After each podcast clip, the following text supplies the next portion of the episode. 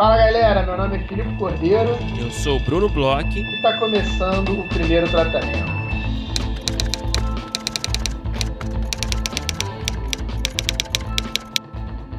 Fala,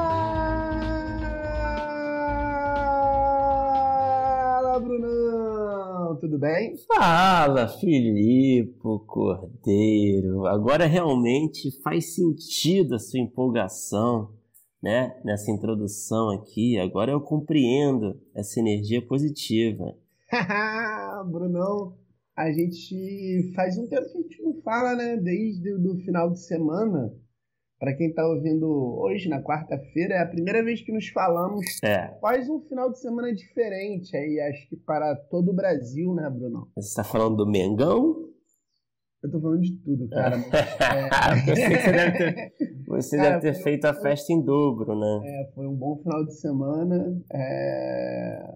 Sábado uma vitória e domingo uma outra grande vitória, né, Bruno Bloch? Porra, cara, foi demais, mano. É, realmente estou, todos estamos muito felizes aqui, né? Porque aliviados, eu sei que, enfim, né? É, nada vai ser fácil. É, tem um longo caminho aí pela frente. É, mas, mas, mas um primeiro passo precisava ser Mas, dado, né? cara, é um alívio, sim, né, cara? Mostra uma, sei lá, uma, alguma esperança, né, de que as coisas é, retornem a alguma normalidade, que a gente tenha é, pessoas é, minimamente de verdade, né, no poder e seres humanos com alguma humanidade, com caráter, vai, com, sei lá, é, sem vontade de é, de tacar o terror fudido, né? E, enfim, é um puta alívio, cara. Eu fiquei muito feliz, estourei o espumante. Tinha lá, uhum. tinha um champanhe guardado ali na geladeira desde o primeiro turno, cara. Não sei se você você teve assim, um ritual assim, mas eu achei que eu ia estourar no primeiro, cara. E, e não rolou. Mas dessa vez foi, cara. E foi. E tava gostoso, tava gostoso. Cara, é, eu vou te contar um caos que eu não te contei ainda, mas só falei por alto. É, no sábado, por conta da comemoração do Flamengo, roubaram meu celular. E aí, no domingo, eu votei cedo e voltei relativamente cedo para São Paulo. E eu tava sem celular, sem internet, né? Então eu não acompanhei a apuração. Não, tava, não, tinha, não tinha conexão para acompanhar e nervoso pra caramba, curioso, né? Tentando ver assim os passageiros próximos, mas ali naquele buzzer meio cama, meio leito, sei lá, difícil, né? Você ficar bisbilhotando os outros. E aí, quando eu cheguei é, no Graal, né, na parada no, do, do, ônibus, era mais ou menos umas 8 horas, assim. E aí, é, tava, tava, tinha uma TV no Graal ligada na Jovem Pan, Sim. olha só, e tinha acabado de confirmar a vitória. É um então, clima de, tipo, de enterro, né? Cara, tava, e, e tava meio na Jovem Pan, um clima de enterro, mas assim, é uma coisa assim, parece que tinha, pô, morrido Jesus Cristo, sabe? Né? e, e, e, e, no Graal, uma mistura, né? Um mix, assim, umas pessoas meio boladas, outras felizes, gente rindo, gente se abraçando, gente botando, batendo na mesa.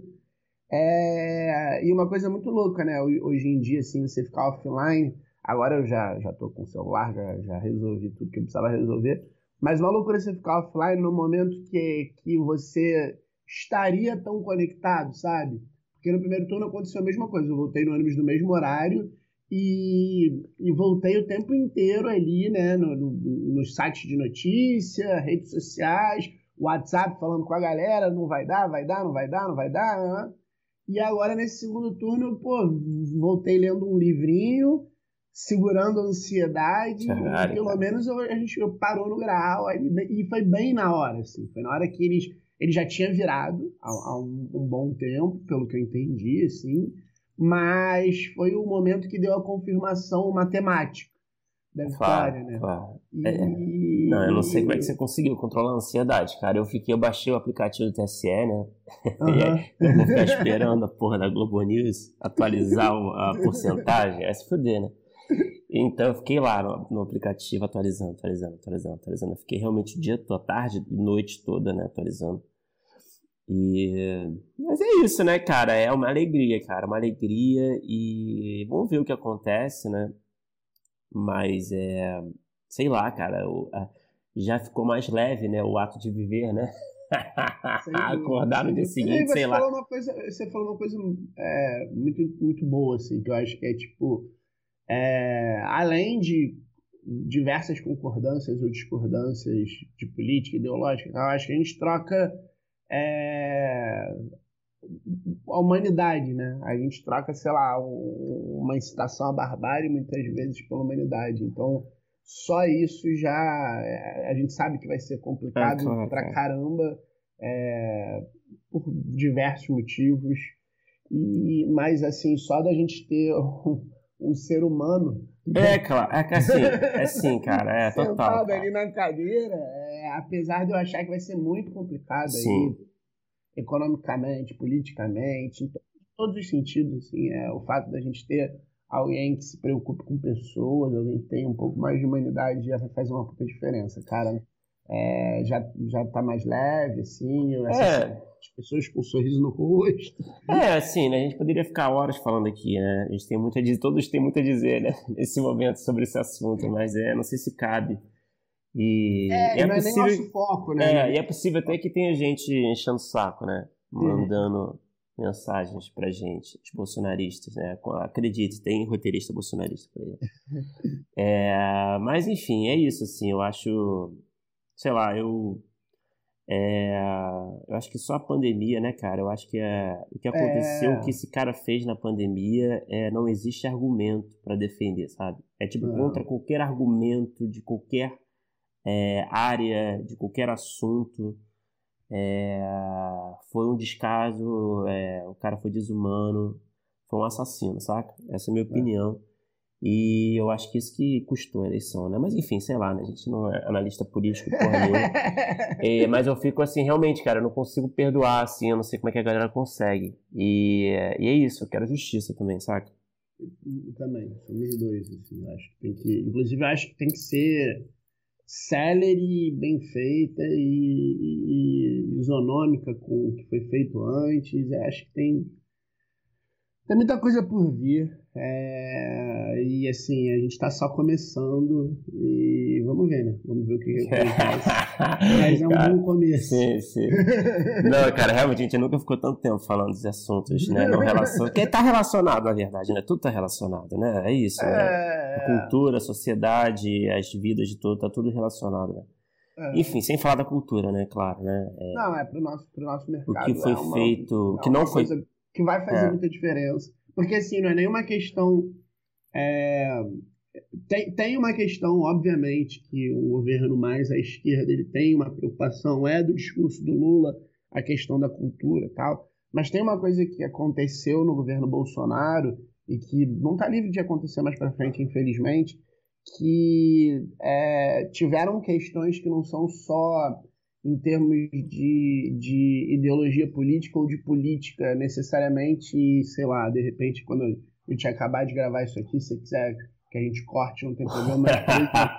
não, é porque tem umas coisas assim, eu, eu, eu acompanho, de certa forma, muito de perto, é, até por conta da minha formação, as questões é, legais, ah. questões de edital e questões de FSA, Ancine, etc. Então a gente teve, em determinado momento, principalmente ali no início, boicotes, boicotes até que é, é, eram de certa forma quase que ilegais, eles beiravam ali na ilegalidade, mas não chegaram a ser legais, mas boicotes de birra.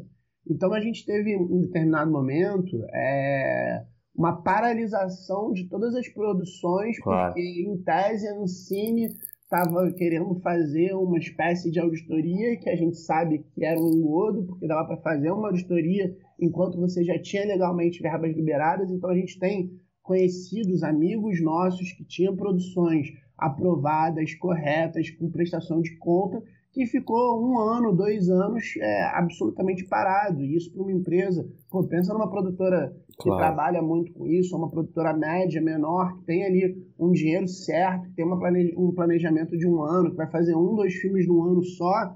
você de repente para tudo isso. Olha como é que funciona isso para as pessoas e por uma questão que não é uma questão é, de, de aprovação política nem nada, é só uma questão de birra e de poder de revanchismo, né, cara? Sabe? Revanchismo. É, revanchismo. Foi isso que rolou, na verdade, não Sim, só com então, na, então, na verdade, não é nenhuma questão de ah, tentar aprovar, desaprovar, tentar fazer o que está no limite legal, não. É um revanchismo, uma birra, é, um, é, uma, é uma forma de parar uma coisa que não, não, não, nem poderia ser parada, tanto que um, dois anos para frente é, não deu para usar o dinheiro de outra forma, tirar o dinheiro, acabou que a gente teve a partir, sei lá, do ano passado, retrasado, essas produções começaram a, a, a ser aprovadas e ser feitas, mas assim, você vê, são pequenas coisas, né? Isso é só um exemplo dentro de um, de um mundo de coisas que aconteceram, que é uma coisa assim que é, não é uma questão da gente querer aprovação de mais coisa, não é questão da gente é, achar que é, não se preocupa, tá? é uma questão que assim, é, é, já existia legalmente, já está aprovado, legislativo, executivo, tal, não sei o quê, e que só de revanchismo, só de raiva, só de pequeneza, assim, sabe? É, foi, foi feita para tipo, ah, indicar, ó, não gosto de vocês, sabe? Então é, é porque artista é tudo vagabundo, né? Pra é. essa gente, né? Então. Bom, enfim, é isso. Boas notícias aí. Agora, é, enfim, todos ainda nos recuperando também, né? Da ressaca de domingo, né? Claro. que é, eu tô quase lá. ainda não tô 100%. Mas, Filipe, antes da gente falar do nosso grande convidado do dia, é, eu sei que você separou aí, não sei se é uma dica de filme que você assistiu, ou não sei se você quer falar bem, se você quer falar mal. É, acho que você costuma querer falar bem, porque você é um lover, né? Você não é um hater. Mas é, me fala, cara, o que, que você assistiu aí de especial que você acha que é digno de ser mencionado aqui no podcast? Primeiro tratamento. Cara, a gente conversava outro dia sobre filmes de terror, né? A gente conversava um pouco sobre o gênero, a gente uhum. leu um, um artigo e eu falava, né? Eu tô, eu tô trabalhando, né? Num, num, num projeto de terror, assim, então eu tô muito imerso. E estreou um filme no Star Plus, que eu vou deixar aqui como dica. Eu não sei se é um filme que ele tá tão no mainstream assim. Aliás, Star Plus, cara, é, vou te falar, correndo a passos largos aí para se juntar a HBO como é. um dos melhores streamings é, me surpreendeu também, sabia? Eu tenho assistido bastante coisa lá. E fora que tem uns clássicos que de repente apareceram, né? Que nunca a gente teve acesso aqui, né? Pois tipo é, o Sunny filme... Philadelphia, né? Só o Sunny é, Philadelphia. Filmes e séries, verdade. É. O Sol e Sunny Philadelphia, outro dia eu indiquei até para um amigo, e ele, pô, tá no Star Plus e tal. Realmente, assim, é, é surpreendente. É. é. Fora que tem futebol, tem. É. Cara, Star Plus eu tenho usado pra caramba. Mas qual é o filme? Tô vendo The Bear, só fazer um parênteses aqui, tô amando. The Bear. Ah, The Bear tá no Star Plus também, né? Tá no Star Plus também, é bom, veio né? pro Star Plus. Porque é, é, é, uma coisa meio da Fox, né? Eu acho. É, é FX, acho que é FX com a é, Hulu. É FX lá fora, as coisas estão vindo pro Star Plus, né? É porque é, é a mesma empresa, na teoria, ah. né? Mas, mas diga lá, qual é o filme que você Mas eu vi um filme chamado é, Barbarian, em inglês, eu não sei se você já ouviu Barbarian? falar. Barbarian? É, Em português ele, ele foi traduzido como Noites Brutais. Você ouviu falar? Não, não faço a menor ideia de que filme é esse, cara. A cara, princípio. pois é, um filme meio, meio que aqui no Brasil, acho que ele não chama muita atenção, mas é um filme que. É, é, é um filme que lá fora fez um sucesso meio inesperado. É um filme de terror, eu sei. Eu sei porque é, parece que ele custou acho que 5 milhões de dólares e, e, e faturou 40 e poucos, 50 milhões de dólares lá fora só de bilheteria. E aí é, eu fiquei curioso, eu li uma matéria sobre, alguém me falou tal, fiquei curioso e ele estreou aqui direto né, no Star Plus e muito rápido. Porque quando me falaram isso, estava, lá, na segunda, terceira semana, duas, três semanas depois estava na Star Plus. E, cara, que filme. Mas qual é o pitch? Me faz o pitch. Cara, pra quem gosta de terror, é um filmaço, assim, é um, é um, é um filme super simples, um filme bem, bem simples mesmo é um filme é, que tem alguns atores bem interessantes, até tem o Justin Long. Sim. E tem. Ele tava meio sumido, né? É, ele, tá, ele faz um papel ótimo, inclusive. E tem aquele Skarsgård, que é o. Peter, Peter. Não, não, não é. É o Bill, Bill, né? Sei qual é. Bill. Eu acho que é o, Bill, é o mais novo. Sei, mais sei novo, qual é, sei qual é. é, um altão, assim, que ele tem até uma cara meio assustadora, mas nesse filme ele faz até um papel menos assustador. Cara, a história é o seguinte: é, a, a, história ela parte de uma premissa simples. É uma. Eu, eu, não quero também contar muito, porque é um filme que tem bastante viradas, apesar de é, não, não ser nem o principal as questões das viradas, eu vou explicar o que eu acho principal. Mas assim, a história basicamente é uma, uma mulher, né, tá indo fazer uma entrevista de emprego é, ali por Detroit. E aí ela aluga uma, uma casa num bairro desses meio de subúrbio americano. E quando ela chega na casa, ela chega à noite, assim, quase de madrugada, é, ela tem lá uma, uma, umas instruções, né? Usar uma, uma senha para poder abrir o, a, a, caixinha da chave, para poder abrir a porta. Quando ela tenta abrir, a, a chave não está lá, ela tenta ligar para o Airbnb e tal, bate na porta, assim, quando ela está desistindo, uma luz na casa acende e você descobre que tem uma outra pessoa que está na casa e que é o Skarsgård lá, que ele também alugou essa casa num outro aplicativo. É, então ela alugou no Airbnb, ele certo. alugou num, num, house, sei lá o que, que pelo, eu acho que existe, mas existe lá fora, porque se ela fala em Airbnb, ele certo. fala no aplicativo, imagina que eles existem. E aí eles ficam no impasse ah, o que, que a gente faz, tal, é um homem e uma mulher, já tem uma certa tensão, ela tá meio preocupada, ela é uma mulher preta, então assim, ela, ela, ela tem um pouco mais de, de, de pé atrás, só que ele falou, ó, cara, aqui não é um, um bairro muito tranquilo, é, eu, eu não te indicaria sair essa hora, nem ficar na rua, se você quiser pode ficar aqui, a gente tenta ligar, é, e aí ele, ele começa a tentar mostrar que é uma pessoa tranquila, ele, sei lá, oferece um chá para ela, é, ela não aceita, é porque ela não vê ele fazendo, tal, não sei o quê. E aí você fica com aquele clima de tensão e aos poucos ele vai convencendo, convencendo ela de ficar na casa e é, eles dividem aquela casa ali. Só que na casa tem mais do que só aquilo. Então, assim. Que você é... não vai é, entrar, né, nesses detalhes, imagina. E aí, é, e aí eu acho que a partir daí é, já, já não vale a pena, assim. Mas, tipo... pô, mas me parece um, um, daqueles filmes bons de, de poucas locações, né? Com uma premissa que. Tem, tem pouquíssimas locações. Criativa, assim. né? Tipo, ah, é, beleza, duas pessoas alugam tem uma saída, querer. Tem uma, assim, umas saídas bem pontuais da casa, tem umas chegadas bem pontuais da casa. É, e, e, cara, o, que é mais legal desse filme, assim, ele, ele, ele, ele tem uma trama simples até, é, só que você descobre a trama muito bem dividida durante o filme. Ele tem, tem assim, os atos muito claramente divididos, inclusive é, ele tem umas quebras de atos que, que é, são quase didáticas, assim, porque ele joga a trama realmente para outro lugar, sabe? E, e ele tem uma construção de tensão, porque assim, é aquilo que a gente estava lendo, né? Aquela coisa de escrever sobre o, seu, o que te dá medo e tal, não sei o quê. E ele tem uma construção de tensão que é muito, muito bem feita e muito num lugar assim de o medo de você estar é, exposto num lugar desconhecido. Então você vai tendo é, medos e pequenos medos durante o filme inteiro e que a coisa vai crescendo e você vai notando os perigos eles vão crescendo. Então assim, eu vou contar uma coisa que não estraga, mas que é um pouco mais para frente, mas é, não vai estragar de forma alguma. Por exemplo, no dia seguinte, é, de manhã, na primeira noite que ela acorda lá e tal, uhum. ela, ela sai assim de casa, assim, para entender, e quando ela chega é de madrugada, né? Você não, você não entende porque que ele fala que é tão ruim ali e tal. Quando você vê de manhã, o, o, o, o, bairro que ela tá é, é realmente um subúrbio, mas é um subúrbio completamente abandonado. Aquela casa é praticamente a última que não é casa meio de cracudo, sabe? É a última que tá certinha ali. Então, assim, são, são várias pequenas coisas Sim. Que vão se somando, vão se somando, e você vai ficando tipo, caraca, esse lugar é perigoso, essa pessoa pode ser perigosa, essa outra coisa que está acontecendo é mais perigosa ainda. Caramba, de onde vem esse, esse próximo perigo?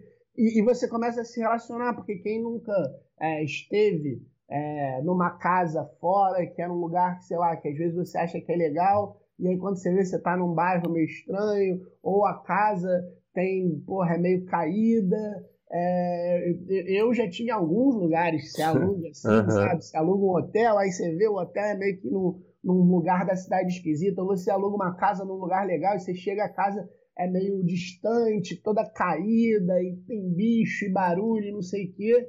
E, cara, é, poucos personagens, personagens muito bem. Pô, o personagem dela é muito bem feito. O personagem de Justin Long é incrível. E eu não vou contar nada sobre o personagem dele. É incrível, incrível. Você tem os personagens que, assim, é, ao mesmo tempo que eles são. É, e aí é isso, assim, a, a maldade ali, ela tem um certo contexto é bem explicada e dá raiva ao mesmo tempo você entende e você fica cagado. Que filme bom, cara. E assim, um roteiro super simples, meio. as coisas quase que minimalistas ali. Você tem um lugar, uma situação, o que está acontecendo e crescimento de tensão, crescimento de tensão, crescimento de tensão, crescimento de tensão. Pô, foda, cara. Nossa, fiquei super curioso. Eu tô até com medo de te perguntar mais coisas, assim para você não, não, estragar minha experiência. Assim. Eu, eu, acho que não vai. É, é, bom, assim, quando eu fiquei sabendo do filme, eu fiquei sabendo, fiquei sabendo que tinha um pouco de viradas, e aí em determinado momento eu vi o trailer, que é um trailer que não entrega muita coisa, e aí falei assim: não, não quero saber de nada. E, cara, vou te falar, por experiência escuro, eu né? uma, já era uma pessoa que estava interessada no filme, e normalmente eu não tenho problema com spoiler, tá? Eu gosto de saber, tal, não, não estraga muito minha experiência, mas nesse especificamente eu acho que vale a pena ver no escuro, cara. Pô, cara, foda. Eu gostei pra caralho da dica, até porque eu, né, tô no momento que eu tô até consumindo mais esse tipo de, de conteúdo. Tô virando esse cara, sacou? tô virando pouco a pouco. Então eu vou correr para assistir, cara. Provavelmente, não sei se é, no feriado de hoje, mas certamente no fim de semana próximo. Vê de e... noite. Espera a Dani tá aí, vê de noite. Ela não curte muito esse tipo de filme. Né? Mas, cara, show, bela dica. E de quem é o filme, cara? Cara, eu vou até. É de gente nova ou é tipo. Eu acho que é de gente nova, assim. Eu vou até checar aqui e, e te falo. Te... Salvo. Eu, eu, acho que é o primeiro filme do, do, do realizador. Não, né? beleza. Dê uma olhada. Ó, chama Zack Krieger. Ah, não faço é... ideia. Ele, ele dirige e escreve. E deixa eu dar uma olhada aqui se ele tem mais alguma. Ó, Zack Krieger. É, hum. É, eu não conhecia, parece que ele é ator também. Ele já escreveu algumas coisas. Ele escreveu Miss March, que eu não vi, The Whitest Kids You Know, The Civil War on Drugs, New Boys e Barbarian. Aí depois de Barbarian ele tá com algumas outras coisas para fazer mas nada muito incrível que eu tenha visto aqui. É ator também, já, já atuou em bastante coisa, mas mesmo assim nada muito, muito incrível. Então, um novo realizador aí, talvez, né? Ah, cara, é... legal. É, beleza, vou assistir, depois a gente conversa. E, bom, Felipe, vamos falar do nosso grande convidado de hoje. É, a gente é... bateu um papo muito legal com ele. É, Bruno, a gente conversou aí com um roteirista que é, tem uma visão né, muito interessante, trabalhou aí numa das séries mais legais aí recentes, escreveu um excelente filme também. Sim, muito bom, cara, muito bom. Eu não conhecia, é. até a gente chegar perto de conversar com ele, é, aí eu assisti, filme, porra, filme bom pra caralho, cara. Filme é. assim, é. Parte de uma premissa também interessante. Sim, né? e super tematicamente relevante, e me parece um filme muito barato. A gente acabou não, não conversando muito sobre a logística de produção, de, de, de né, como é que foi para levantar essa grana, enfim, mas. Mas um filme muito, muito criativo e, e, e, muito forte, assim. Eu acho que achei uma bela realização, assim, um puta primeiro trabalho, assim, sabe? É, conta aí, Bruno, com quem a gente conversou? A gente conversou com o Del Cardoso, que foi diretor e roteirista do Cabeça de Negro. Também foi um dos roteiristas que fez parte da Sala do Rota 66, essa série que todo mundo está falando, da Globoplay. É, acho que uma das melhores séries aí, né, já realizadas aí no streaming nacional, é, na minha opinião, na opinião de muita gente também. Uhum. É, e, cara, foi um papo muito especial. O Del é, falou muito da trajetória é, dele e de como é que ele, né? Como é que foram esses primeiros trabalhos, como é que essa coisa de desistir, não desistir da carreira, né? Que todos nós passamos, né? No começo da carreira, é tão difícil, né? Esse nosso, nessa nossa área. E falou muito do processo do Cabeça de Negro, falou do, do Rota 66, dessa adaptação, como é que foi escrever esse tipo de conteúdo, fazer parte dessa sala, que foi a primeira sala dele, né? como é que ele se sentiu acolhido pelos outros roteiristas, pelos, pelos chefes de sala, enfim. Eu acho que foi um papo muito completo, falamos também sobre o processo criativo, ele tem um processo muito particular dele, né? Uhum. É, enfim, foi um papo super interessante, cara. É, vale muito a pena escutar. Vambora, porque foi demais.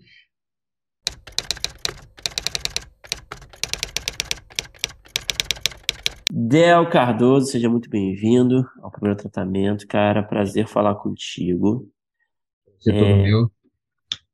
Cara, eu queria começar o nosso papo falando, né? A gente sempre começa falando da origem dos nossos convidados, né, de carreira, né, começo de carreira. É, eu queria entender, cara, o que, que te levou é, para o audiovisual, é, como é que foi seu início de carreira? Eu sei que você vem de Fortaleza, né?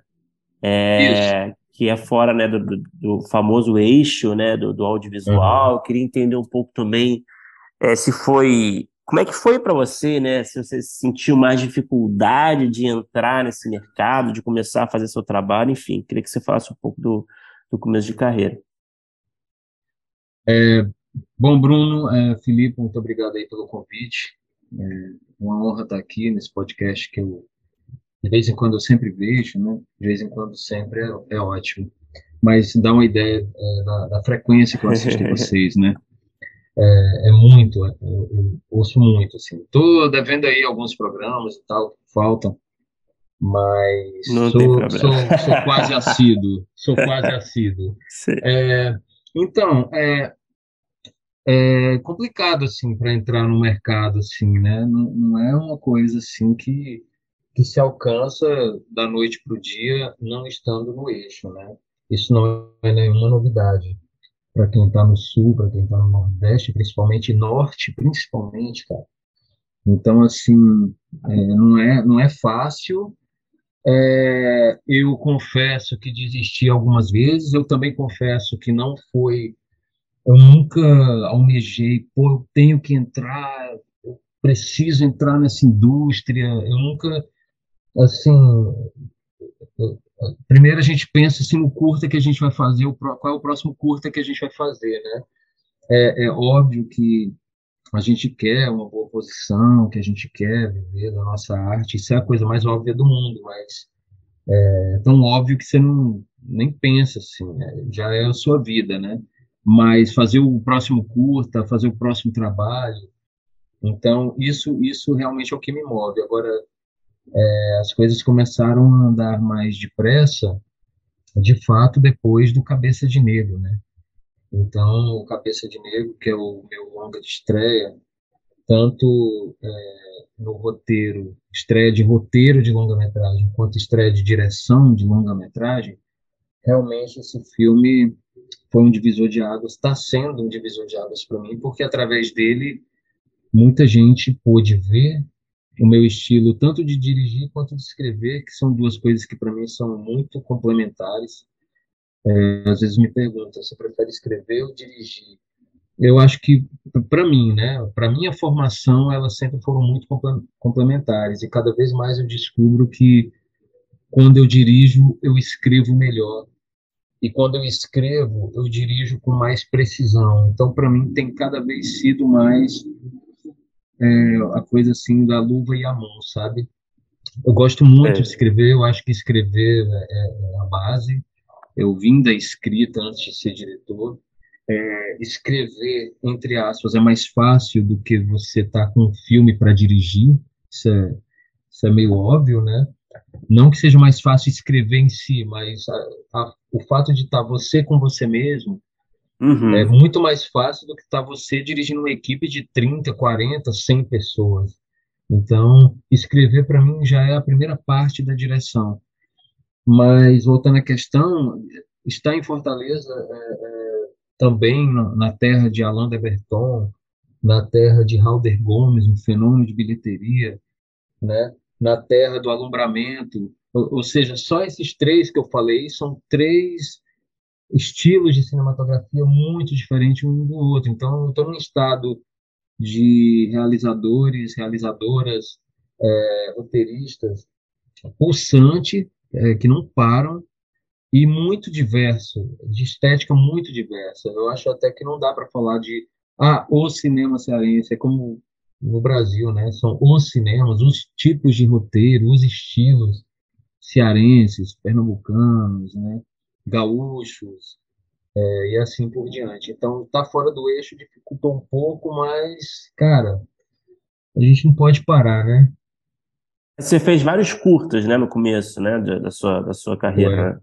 Foram o quê? Uns cinco, é isso? Foi, eu fiz cinco curtas, assim, dentre eles dois docs, né, dois documentários. Eu fiz vários curtas, mas eu só contabilizo três, foram os três que eu achei melhorzinhos, sabe? Sabe aqueles trabalhos que você faz que, pô, bicho, eu não vou nem colocar isso aqui no meu currículo, não, não vale a pena. Se juntar tudo, galera, eu acho que eu fiz uns oito, sabe? Mas, assim, quantidade não é qualidade, né, pai? Então tem isso, a gente escolhe aí os três aí que dá para o gasto, que deu para aprender mesmo e tal, assim, mais maduros, e dois docs, assim, então cinco, antes de fazer o, o longa. Odel, eu fiquei curioso já na sua primeira resposta, você falou um trecho que eu achei interessante, que você é, sente que enquanto dirige você escreve melhor e escreve é, com mais precisão que vai dirigir. E aí eu queria saber, é, principalmente aqui, né, que é um podcast mais de roteiro, assim, uhum. o, o, esse lado, por que e em que é, dirigir faz você escrever melhor, assim, é, é, é o que que traz, o que que você traz da direção e de set, etc, que acaba mudando a forma de que você escreve ou estava escrevendo o roteiro para depois das suas experiências com direção? Tá. É, esse papo me lembrou, eu estava lá no Frato agora, última, última edição, aí eu estava lá numa mesa com a Laís Bodansky, né? com o Léo, grande Léo, abração, aproveito e mando um abraço aqui pro Léo, para toda a galera do Frato, a galera massa demais, velho. E aí o Léo falou essa história de trair o movimento, né? Quando... trair o movimento é sair do... somente de ser roteirista, né? tipo, virar roteirista, diretor, aí é brincadeira, né? Mas, pô, eu ri demais. Eu, pô, cara, eu traí o movimento no ano tal, ó. Porque eu comecei com a escrita, sabe? Eu comecei, eu fiz o curso de dramaturgia do Instituto Dragão do Mar, aqui em Fortaleza. Foi um boom que teve aqui de formação, sabe? Inclusive, dessa época, muita gente hoje está fazendo filme. Né? Armando Prazo, que fez o Greta, escreveu e fez, né? E dirigiu. O próprio Alan. Enfim, uma galera. Mas estar no set, é, Filipe, é, quando eu estou no set, porque você está no set ali, você está dirigindo, e você está lidando com o roteiro todo dia, né? Porque você está olhando ali o roteiro e você, pô, cara, isso aqui não dá não, cara, vamos fazer aqui de outra forma, Tá entendendo? Então é nesse momento que eu sinto que quando eu vou escrever, eu, por ter a experiência do set, eu, pô, cara, isso aqui não vai rolar no set, bicho, isso aqui algo me diz que. E esse algo me diz, é, é claro que é a intuição, né? Pela experiência de ter estado no set, ou, tanto de curtas quanto de séries, como eu tive, né? Eu tive na, eu dirigi, fui um dos diretores da do Encantados com Luiz Miranda, Tony Ramos, né? Que, que vai ainda estrear na Globoplay, é, e também do meu próprio longa. Então, quando você está escrevendo, é, vem algumas coisas, tipo assim, cara, isso aqui, o, o, diretor, bicho, o diretor não vai manjar isso aqui, ele não vai nem entender o que, que é isso aqui. Cara, mas você tem algum que... exemplo para dar, assim, de, de uma cara, situação dessas? Eu tenho, mas não com, com um roteiro meu, por isso que eu acho antiético dizer, mas... Ah, tá. Entendeu? Porque. Tipo, Mas por alto, assim, né? Tipo, é o que? É, é, uma, é uma questão de. É, de dinâmica da cena. É uma questão de mise-en-scène, Bruno. Tá. Tipo assim, na, na, vamos supor, é, é, numa, é, é, numa determinada cena, é, o personagem X fala uma coisa para a personagem Y e ela reage com, muita, com muito diálogo. O personagem Y a surpreende com a resposta o que irrita o personagem X, que que vai desabafando ali com muito diálogo, sabe? E que na hora, no set, cara, não estava não tava rolando. Tipo, o personagem X reagir daquela forma com muita verborragia, o que daria aí duas páginas de desabafo, né, de diálogo e tal. É, a gente fez um take, chegamos a gravar o take, assim, não rolou. Vamos fazer dessa forma, em vez de ela estar em pé, vamos colocar ela sentada falando isso e depois ficando em pé, como se fosse agredir. Não rolou. E de repente rolou uma falinha e o resto foi só olhada, só olhada. Tipo, coisas assim, sabe? É, que não funcionam no set. No meu próprio filme, e aí eu posso falar, eu escrevi uma cena no Cabeça de Negro que era de uma mãe que recebia a notícia de que o filho não ia voltar para casa porque ele estava resolveu dormir na escola por protesto, por, o que, que para ela seria por birra, né? E, e aí a mãe ficou preocupada, querendo saber do menino, já que ele estava, se ele estava bem, se ele estava alimentado, se ele tinha água lá para beber, quando é que ele voltaria. E isso eu escrevi, deu aí duas páginas, duas páginas e meia, né, de roteiro. E, e eu percebi que não funcionava comigo mesmo dirigindo o que eu escrevi lá no set. A gente, tanto que essa cena, é, a mãe estava lavando a louça quando ela recebe a notícia, e aí ela liga para a namorada dele e ficam conversando e pá. Eu fiz essa cena em mais ou menos assim, uns 16 takes, cara. A minha média de take, de tomada, assim, de repetição, é uma média de 6, 7 takes, né? Com 6, 7, assim, eu já tô, já, já tô assim, meio que por satisfeito, é uma média. Essa já estava com 17, 18, e eu não conseguia, bicho, e eu não me identificava, eu não tinha consciência que o problema era o roteiro a, a, a, atriz fez o máximo que ela pôde, eu dirigi o máximo que ela pôde, eu estava começando a achar que o problema era minha inexperiência em, em direção. Mas eu, vi, eu fui perceber na ilha de edição, cara, que aquilo era um problema puro, puramente de roteiro. Tanto que eu tirei essa cena inteira, não fez a menor falta, velho. Então, coisas desse tipo, sabe? Que eu estou dirigindo, eu, quando eu vou sentar para escrever, tanto para mim mesmo quanto em, por encomenda, como foi Rota 66, é, eu, eu tenho ali uma ligeira impressão do que é que vai rolar lá no set, o que, que fica natural, é, e também eu também tenho uma ligeira impressão de quando aquilo não funciona, que não vai funcionar. Então é nesse sentido que eu digo que dirigir me ajuda a escrever melhor, entendeu? E, e é mais nesse sentido. Uhum. É, e, o que não significa. Perdão, vai lá, vai lá, desculpa, vai lá. rapidinho. O que não significa, por favor, que o roteirista precisa dirigir. Isso, isso é uma coisa que funciona para mim.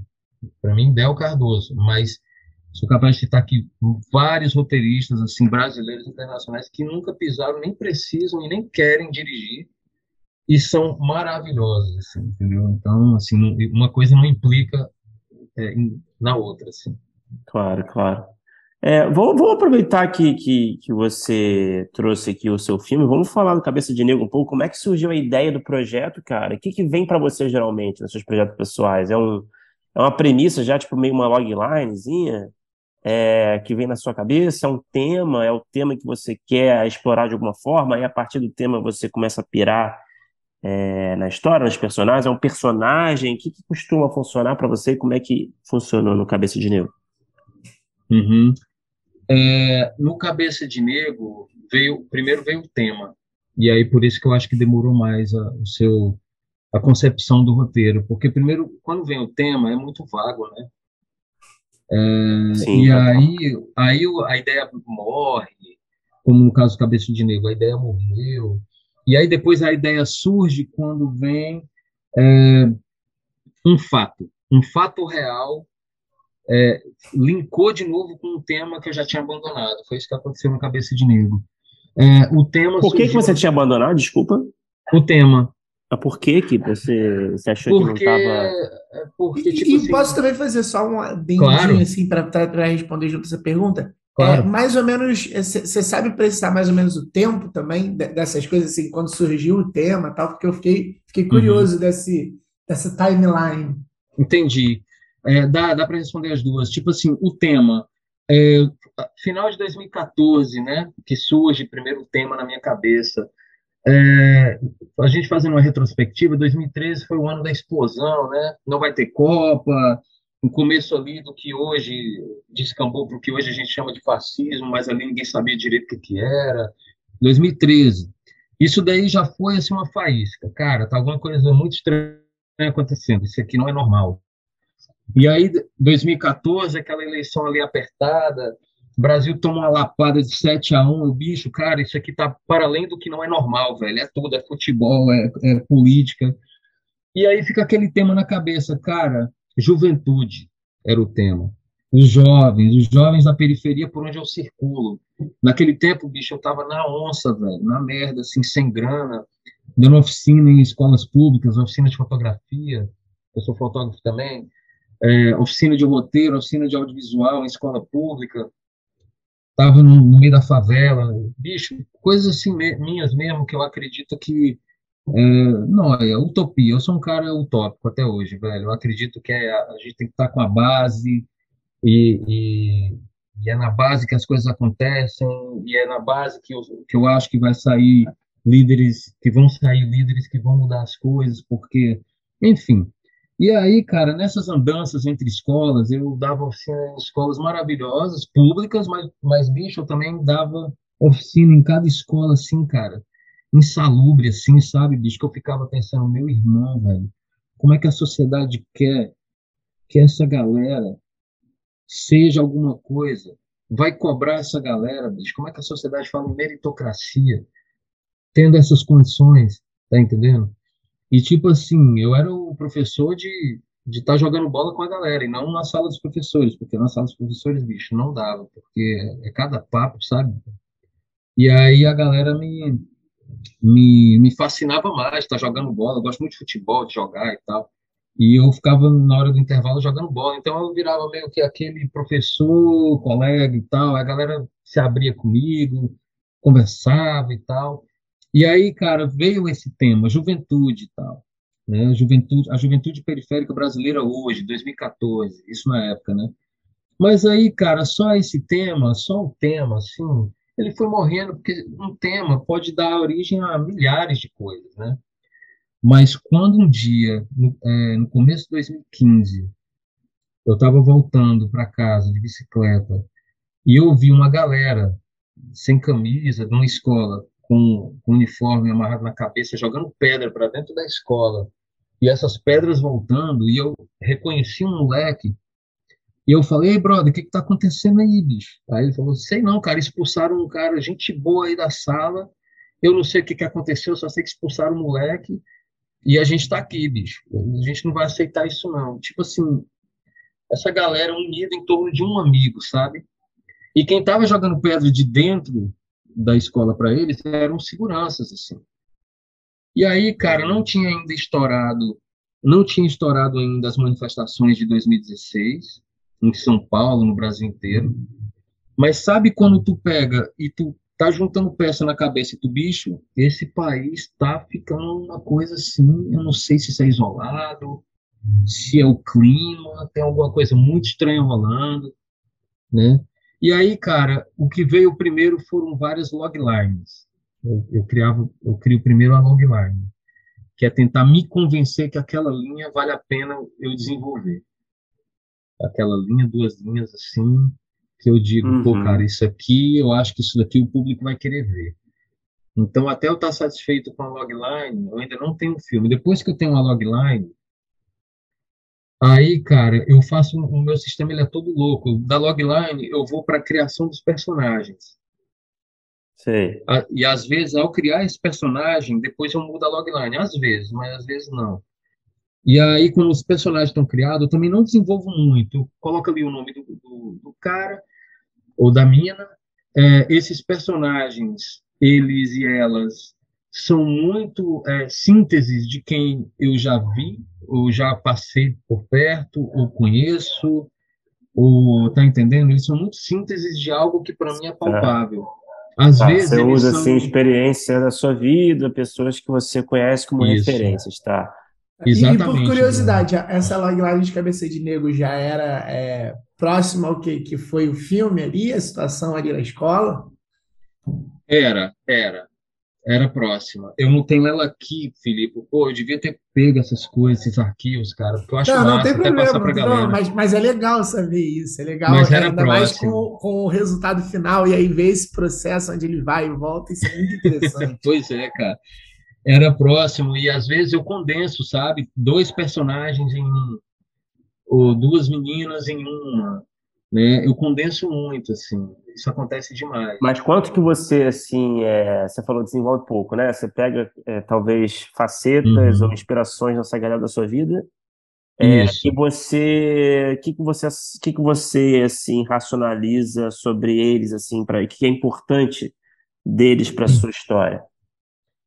É, Bruno, primeiro eu preciso ver a cara dessa galera, eu, eu- eu preciso olhar, eu sou muito visual nesse sentido. Aí tu me pergunta, porra, mas tu nem sabe como é, com quem são esses personagens, sabe o que é que eu recorro? Eu primeiro eu desenho, que eu não consigo achar, ou então eu vou no Pinterest, Cara, né?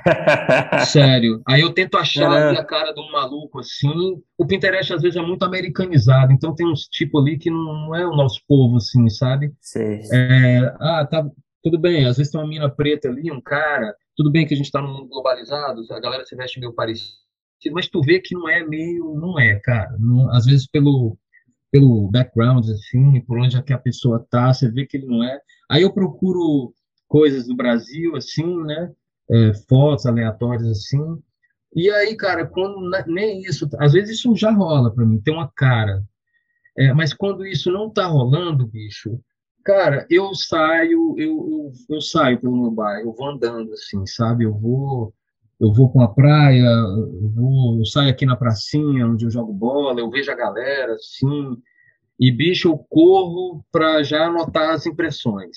Às vezes o cara fala uma, uma, uma palavrinha assim engraçada, trocando ideia, fumando um baseado com o outro, aí eu, porra, bicho, o que, que aquele cara falou que eu achei irado assim tal? Aí eu anoto rápido. Não necessariamente para usar no diálogo, mas para me dar uma- um pouco de quem é aquele cara, Uhum. entendeu? O segundo momento é não tentar julgar esses personagens, entendeu? É é tentar não julgar, é aí que, que eu faço aquele exercício. Porque, pô, nós somos seres humanos e ser humano, isso é biológico, né? O cara bate o olho e tenta, assim, fazer um scan, né? Esse cara é ameaça, é gente boa, esse cara... Infelizmente, cara, mente quem disse que não é, todo mundo faz isso. É, o, que, o que você pode ter ou não ter é filtro e a sua própria consciência de que, pô, cara, não, eu tô, eu tô exagerando, cara. Fulano é assim, fulano deve ser mó legal. E eu tenho essa tendência de estar todo mundo legal também. Então, dificilmente eu tenho um vilão assim, fudidaço, pelo menos assim, no começo de carreira, claro, né? Mas é, eu posso falar do Rota 66, que também eu participei da sala de roteiro e tal, e que tinham vilões assim que. Mas, pô, é aquele vilão que você, pô, não tem como. A situação te coloca em antagonismo. Tipo, um policial, tu tá andando na rua, o policial pega, para ali a viatura, das três caras armados ali apontando para você, pô. Não tem como esse cara que tá apontando a arma não ser um vilão naquela situação. Por mais que o cara seja um santo em casa, por mais que seja um policial generoso, por mais que ele esteja cumprindo ordem, seja um cara que está todo se tremendo, que ele não gosta daquilo, mas a vida jogou ele ali na, atrás daquela arma, enfim. Mas a situação forma a vilania às vezes, entendeu? Então, no geral, eu não tenho esses vilões assim muito assim, pô, esse cara é do mal mesmo, né? Não tem, não tem. Então, a minha criação de personagem ela é muito assim de quem eu já conheço, de quem assim é, eu tenho alguma afinidade. Mas aí, aí você falou, né? Você come- começa pelos personagens, logline, personagens, e Ah, aí, é. aí depois você pensa na história em si, na trama, né? Ou- É, e aí eu, eu, eu parto para a escaleta. A minha escaleta, ela não é uma escaleta clássica no início. Ela não é. Ela, ela é o que os gringos chamam de outline, né? Ela é assim, um, um- um pontinho e uma frase. Eu tento não passar de duas frases, cara, porque senão eu tenho uma tendência de ficar sendo prolixo, sabe? Quando eu vejo a minha, aquela, aquilo que era para ser uma frase, já, já virou um parágrafo. Aí eu já, não, não, não, tem que ser primeiro a impressão. O parágrafo vem depois, já em forma de roteiro. E aí eu fico me policiando. Então, um ponto e uma frase. Aí eu vou construindo ali, eu tento fazer ali umas 60, uns 60 pontinhos desses, no máximo, imaginando que dali saem, sei lá, 80 cenas, 90, porque às vezes tem ponto que se desdobra, né? Tem ponto ali no outline, na escaleta, que, que acaba se desdobrando em dois, uhum. três pontos. Então, eu tento fazer com que cada ponto desse seja uma cena, mas às vezes ele acaba se desdobrando. Se eu fizer 60, eu sei que ele se desdobra para no máximo ali 90 e tal.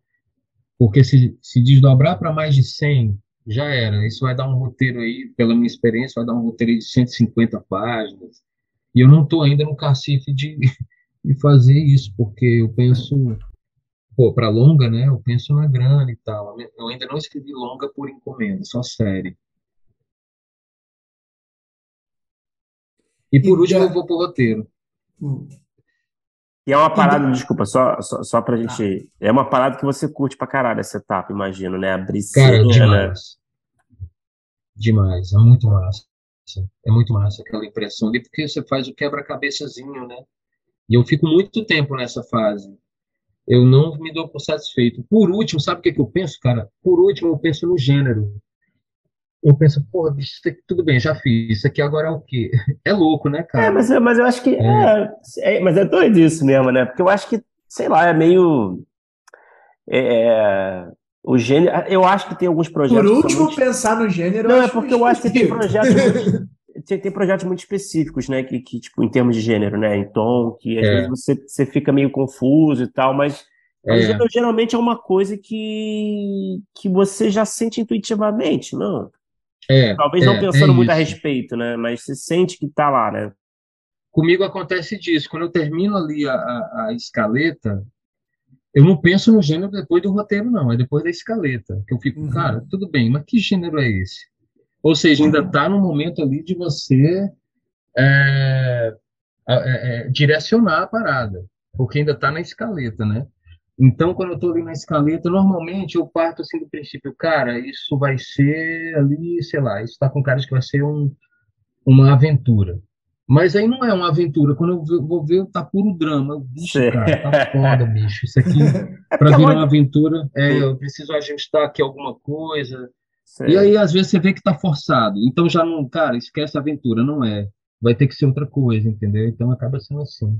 Olha que interessante. A logline, né, muitas vezes ela já indica, né, um, é. um caminho de gênero, né, mas é. eu acho muito interessante isso que você está falando mesmo, né, às vezes a gente tenta meio que forçar um pouco o caminho, às vezes para um lado, né, no meio do processo, né, e às vezes, sei é. lá, eu acho que o, pro, o projeto pede, assim, talvez um, é, algo assim, né, que você às vezes discorda de você, né.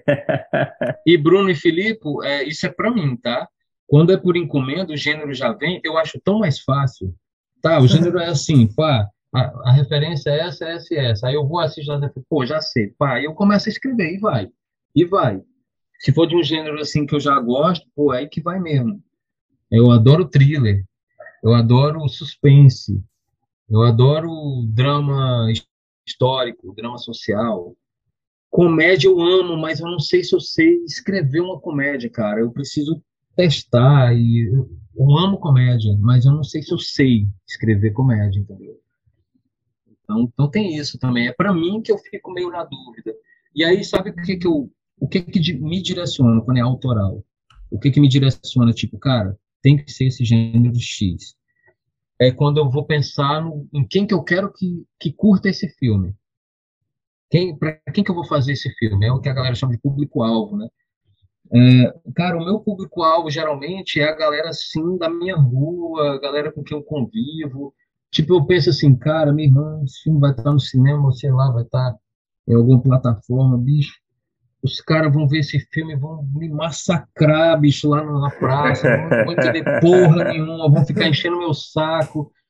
Então, assim, eu tento não, não fazer um filme cabeção. É, quer comunicar, né? É, exatamente. E o público, assim, que é essa galera que eu convivo mais, é um público, assim, bicho, povão, assim, cara, classe média baixa, saca? É um público mais assim. Então, assim, eu tenho essa coisa de, pô, cara, eu preciso fazer um filme para eles, mas também não vou fazer um filme. Eu não vou fazer um filme assim, todo mastigadinho, que a galera, pô, tá entendendo? Eu preciso também dar uma forçadinha assim no, no intelecto da galera, né, bicho? Para também é. ter o meu troco. Ei, bicho, tu é burro, tu não viu aquela parada lá, não, não entendeu, não, Então, assim, eu faço um meio termo aí, saca? Eu vou ali no clássico, mas eu boto umas pitadinhas ali de, de algo assim mais cabeção, assim. É, cara, incrível essa resposta, interessante demais. E teve uma, uma coisa que você falou é, que, eu, que eu também fiquei curioso, e inclusive até em relação até ao que você falou no final, é, é você falando ali é, sobre de repente não encarar os personagens de uma maneira muito maniqueísta. E uhum. aí é, eu queria fazer um paralelo com, com o Rota 66 que, hum. beleza, é uma, vem, é, pelo, pelo que eu sei, né? Uma, uma encomenda, você chega já com o projeto que existe, é uma adaptação de um livro, uhum. e é, eu acho, sem, sem muitas dúvidas, que dá para falar que a gente tem um, um vilão ali, é, que é até importante que a gente entenda é, é como vilão. E aí eu queria saber como é que foi é, é pensar os personagens para essa série. É, acho que a gente vai falar mais sobre vários aspectos dela, mas nessa parte de personagem, eu acho que, que, que foi uma coisa que me fez pensar você encarando essa série, sabe? Uhum. É, é, primeiro, é, quem me convidou foi a Maria Camargo. É, diretora, é, desculpa, roteirista renomada da Globo, né? Ah, já esteve por aqui, já. A gente te, teve com a, ela, ela criou junto com o Theo, foi isso? É, é foi, tá, tá o, nome de, é, tá o nome dos dois, assim, dela e dele, com o Theo. O Theo, gente boa também, cara. Tô devendo uma cerveja para ele. Quer dizer, eu não bebo cerveja, mas tô devendo uma saída para ele. Ele na cerveja e eu no suquinho ou no vinho, sei lá. é, mas eu tô devendo uma saída para ele, cara, porque a pandemia não deixou, cara. Mas, enfim, a Maria me chamou, cara, eu fiquei lisonjeado, cara. A Maria, pô, foi muito, tão, tão carinhosa, cara. Ela falou, Del, a gente assistiu aqui o Cabeça de Negro, cara, tu precisa ajudar a gente aqui a, a, a desenvolver esse roteiro e tal, tu toca, pô, tô dentro e tal. E eu soube que era o Rota 66, que era um livro que eu tinha lido lá atrás, ainda na faculdade. E é um livro pesado e tal. E aí ela falou, não, cara, a gente precisa desse olhar e tudo mais. E aí, cara, ela me deu uma trilha de, de personagens, assim, que era a família, né? A família do Tic Tac, da Anabela. E, bicho, cara, é, foi um desafio, né? A Maria me mandou o livro dela, né, do Dois Irmãos, o roteiro, então isso para mim foi muito, muito massa, porque é importante, né? Tipo, pô, qual o estilo dela? Preciso, eu preciso ler a Maria para entender um pouco o estilo dela. Não para fazer igual, claro que não, mas para você, pô, ela é a coordenadora da sala, então preciso no mínimo saber o estilo de escrita dela, para a gente ficar ali na mesma página, né? Para a gente entender como é que é a dinâmica e tal. Aí eu li assim de cabo a rabo, dois irmãos, os bastidores e aquilo me ajudou muito a entender o modus operandi, né? De como que ela escreve. E aí, cara, eu fiquei com a parte da família. E, bicho, vou te contar, viu, cara? Doloroso, assim. Eu, eu, eu amei a experiência, cara. Eu amei, porque é... doloroso no sentido de que, pô, cara, você escrever uma coisa que já aconteceu com você, dá às vezes umas, sabe? às vezes assim, pô, pô, eu me peguei às vezes chorando escrevendo roteiro, sabe? Me peguei puto escrevendo roteiro. Isso é bom. Isso é bom no sentido de que é, se está causando um impacto em quem está escrevendo, bicho, dificilmente não vai causar em quem vai dirigir, em quem vai assistir por último, né? Então, é, na hora assim que chegava viatura e e parava com os moleques lá brincando e chegava aquele farolete do da rota, né, na cara. Eu nunca morei em São Paulo assim, né? Eu não sou paulistano, mas é, farol de, de, de, viatura na cara é a coisa mais aterrorizante que pode acontecer para a vida de qualquer pessoa, cara.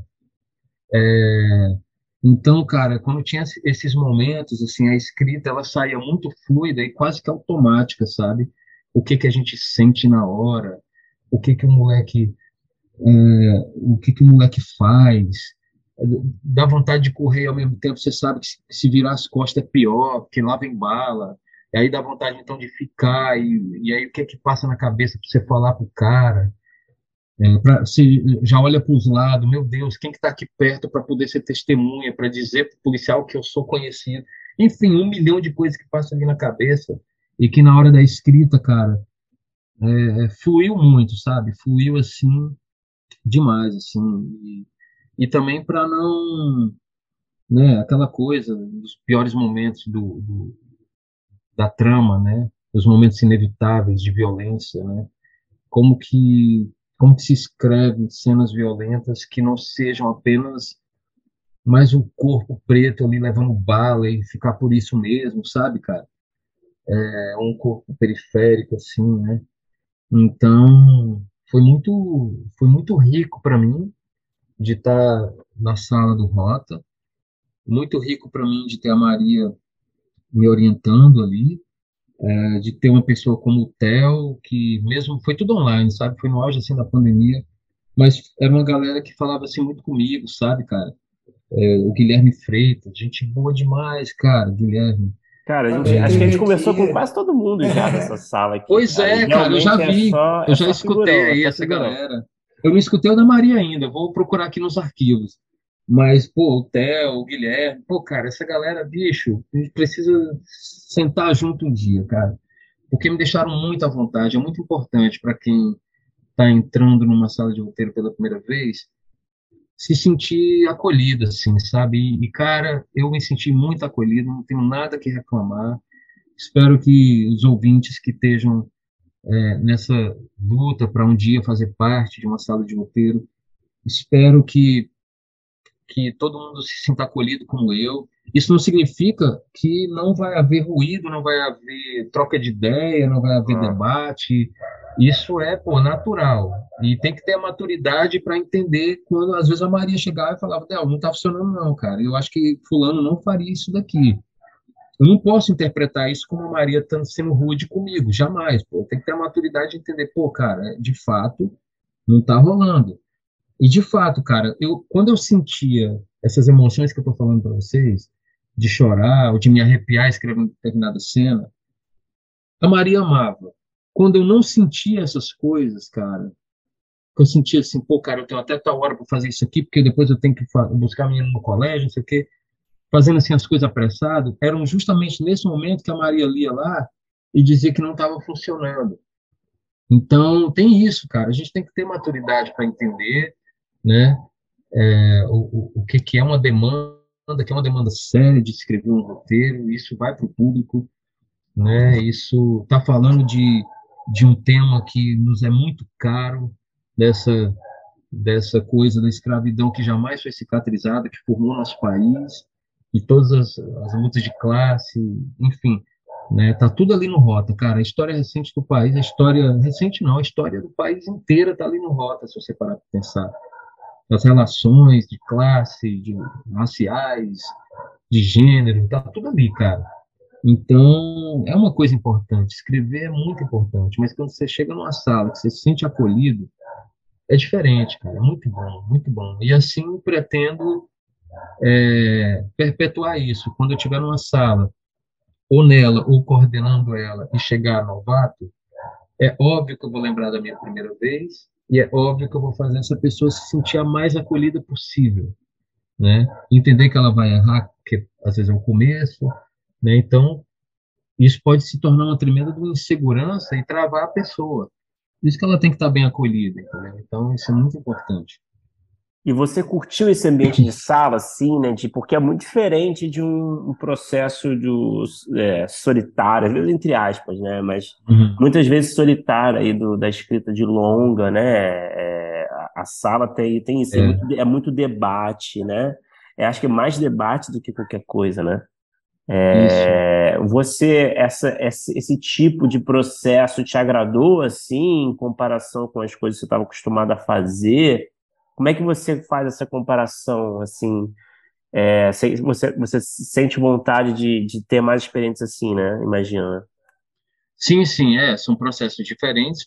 É, no, nos projetos autorais, você está ilhado, é você e você, e ali você não tem muito.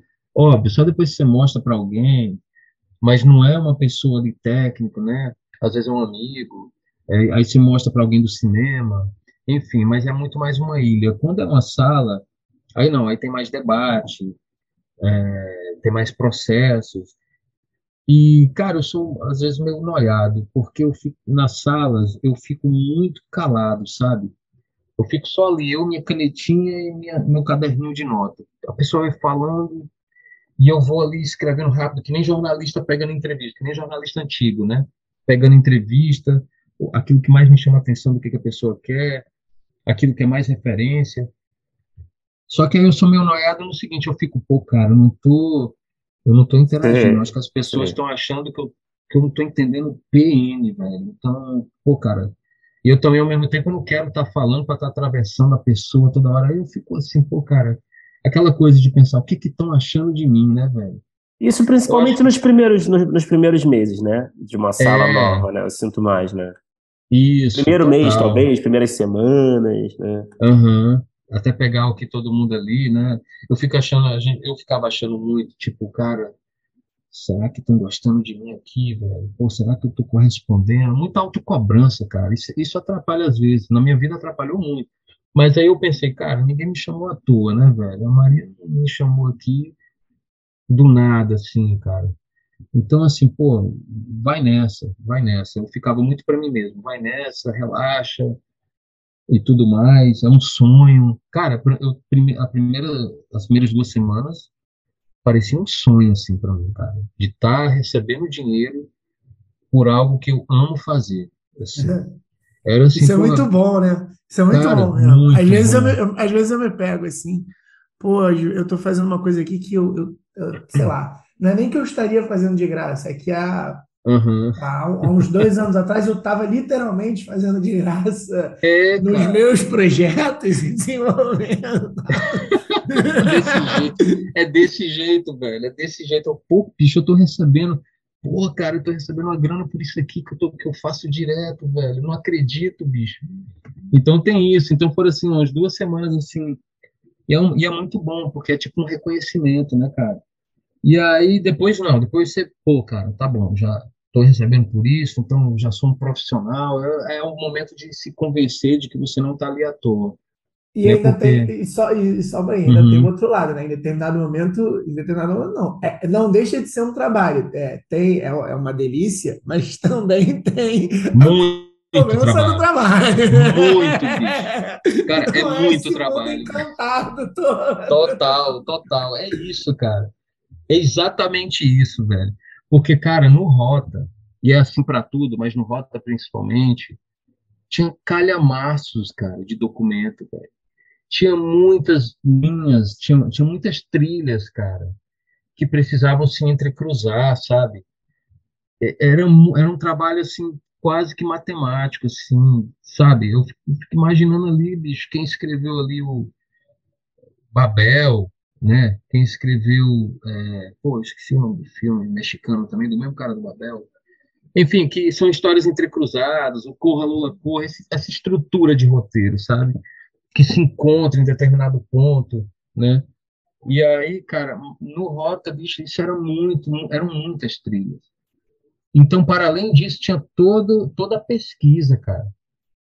Cara, eu fui ler coisas, assim, do que estava acontecendo no Brasil, eu fui procurar arquivo de jornal dos anos 70.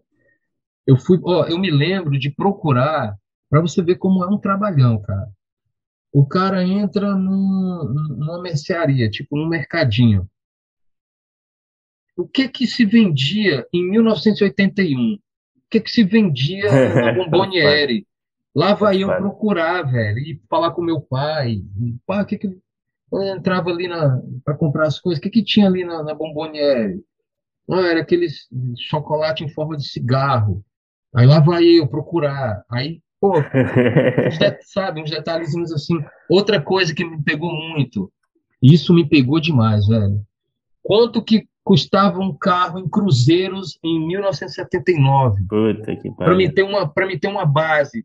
Pai, eu só lembro, eu falava muito com meu pai. Meu pai estava de saco cheio. Pai, quanto é que era um táxi? Quanto é que se pagava num táxi, sei lá, numa distância, ele sabe, né, daqui geograficamente aqui de Fortaleza, daqui de casa para rodoviária.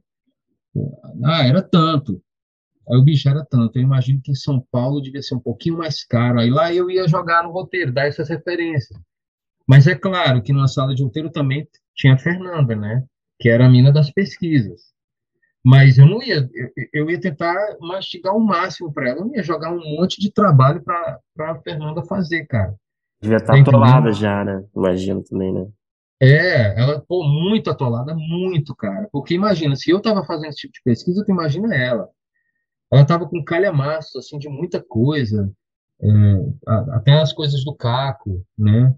Que o Caco mandava para ela, enfim. Então, cara, fazer esse tipo de trabalho de época é uma trabalheira, mas assim, como é uma coisa que a gente gosta, eu me deliciava muito, assim, sabe? E o que mais aliviava era o fato de, pô, cara, eu vou poder fazer essa pesquisa sem me preocupar em é, o que, que eu vou fazer para receber uma grana daqui a pouco. Aí não, o que antes eu fazia em duas horas, porque eu tinha que depois dar uma aula rápido, né, para garantir o, o mês ali, Aí eu lembrava, pô, cara, não, eu não tenho tempo o dia todinho para fazer essa pesquisa, é, pô, porque eu estou recebendo por isso, cara. Isso é muito bom, né? E, é, muda e aí, tudo, né, cara? Muda, muda tudo. tudo. Você se você, você foca melhor. E a única coisa, aqui vai uma dica para para galera que quer entrar em sala de roteiro e que vai entrar, tá? Uma única coisa que eu tinha certeza, assim, que eu não podia vacilar era com data, velho a Maria falava assim, Del, sexta-feira você pode ter isso? Tipo, ela falava comigo, sei lá, numa quarta. Sexta-feira da outra semana, sem ser essa. Sei lá, daqui a 10 dias você pode, você, você acha que consegue? De prazo, Cara, você diz, né? De prazo. Prazo, tá. prazo. Na quinta eu já mandava, velho. Eu não esperava chegar no dia que ela pedia. Eu não esperava, cara. Eu dava meu jeito, dava meus pulos, mas eu não, eu não deixava.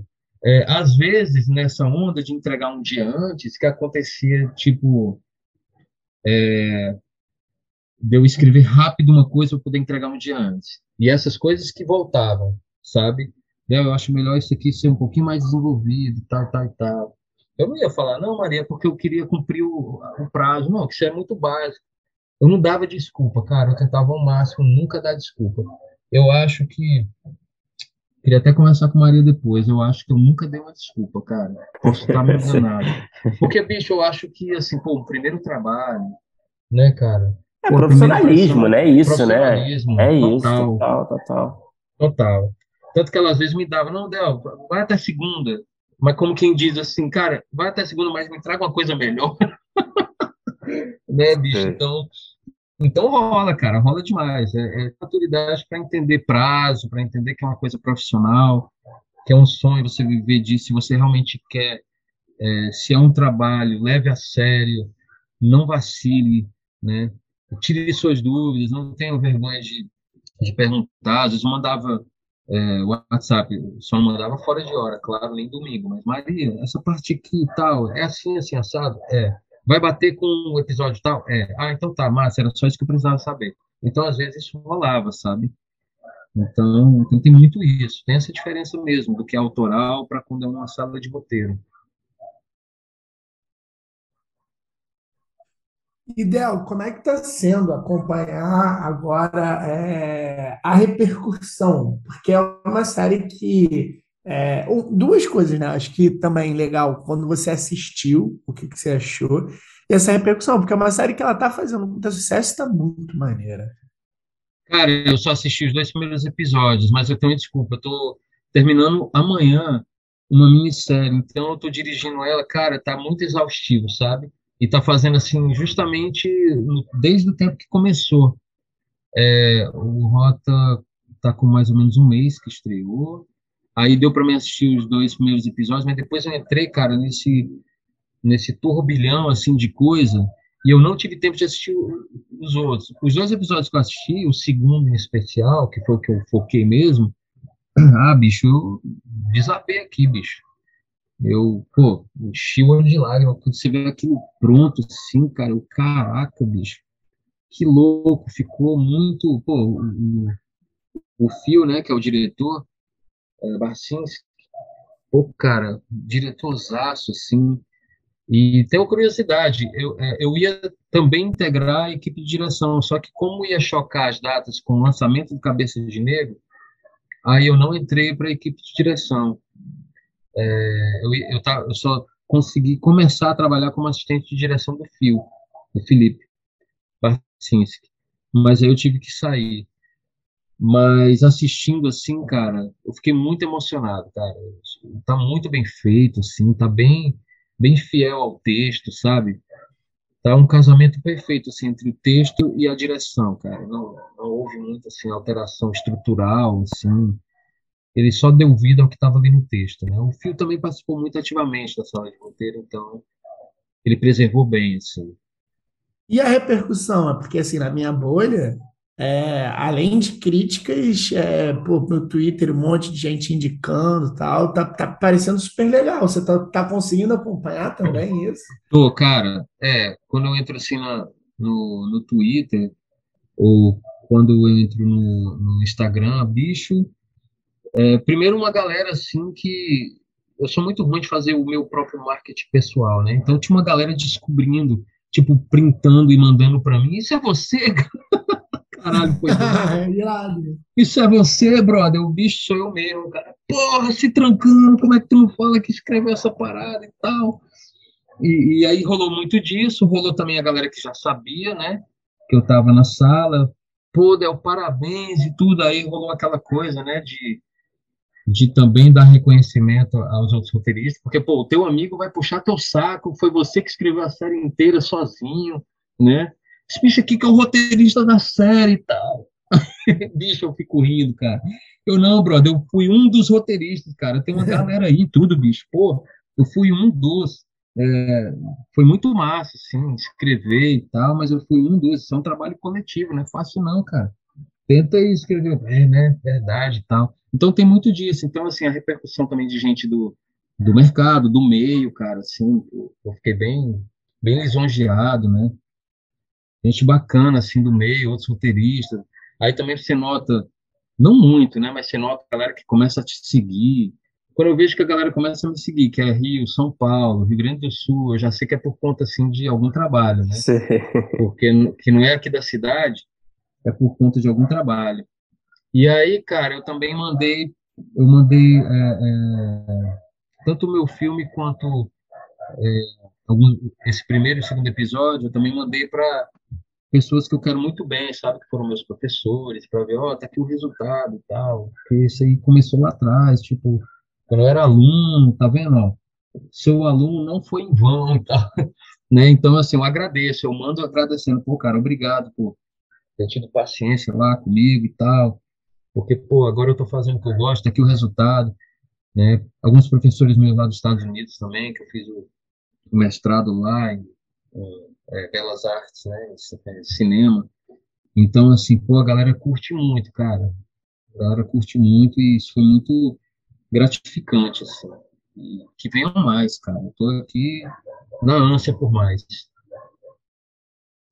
Ideal, antes da gente ir pro bloco final, cara, é, que dica que você dá para quem está começando e está querendo, sei lá, é, fazer seu, realizar seu, seu primeiro longa pessoal ou entrar numa sala? O que, que você recomenda assim de, é, de, de ação que as pessoas podem tomar, né, assim, para conseguir uma visibilidade, conseguir algum destaque, alguma vitrine, né? Uhum. É, Bruno, é, outra coisa que, já te respondendo, mas ainda da pergunta passada, outra coisa que também aconteceu, e aqui eu já vou pedindo desculpa, é que muita gente me procura, sabe, cara? Me procura do mesmo jeito que lá atrás eu também procurava, tipo por e-mail, ou acha a rede social e, e manda textos assim, tipo, é, cara, como é que eu faço para entrar? Como é que tu conseguiu? Olha, brother, eu tenho um trabalho tal, tal e tal, me indica, é, me dá uma chance. Cara, é muito louco isso, velho, porque eu me lembro, quando eu, quando eu fazia isso, eu não era tão ousado, porque eu tinha um pouco de vergonha de estar pedindo coisa. Sempre tive vergonha de pedir as coisas, sabe? E pedir assim muito na cara dura e tal, meio assim. Mas eu me lembro que eu fazia algo parecido, tipo, oh, adorei o seu trabalho, tal, tal e tal. Eu também escrevo qualquer coisa, pá.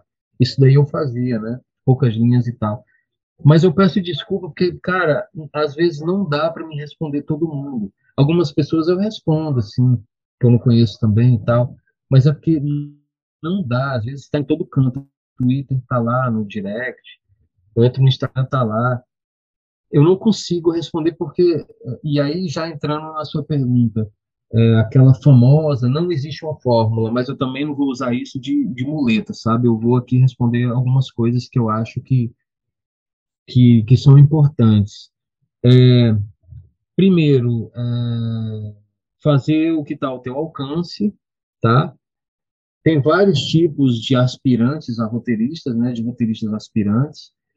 É, tem, tem aquele que, que não nunca escreveu nada e está na fase de leitura dos manuais, né? Que, é, o que é super natural, que todo mundo meio que já passou por essa fase.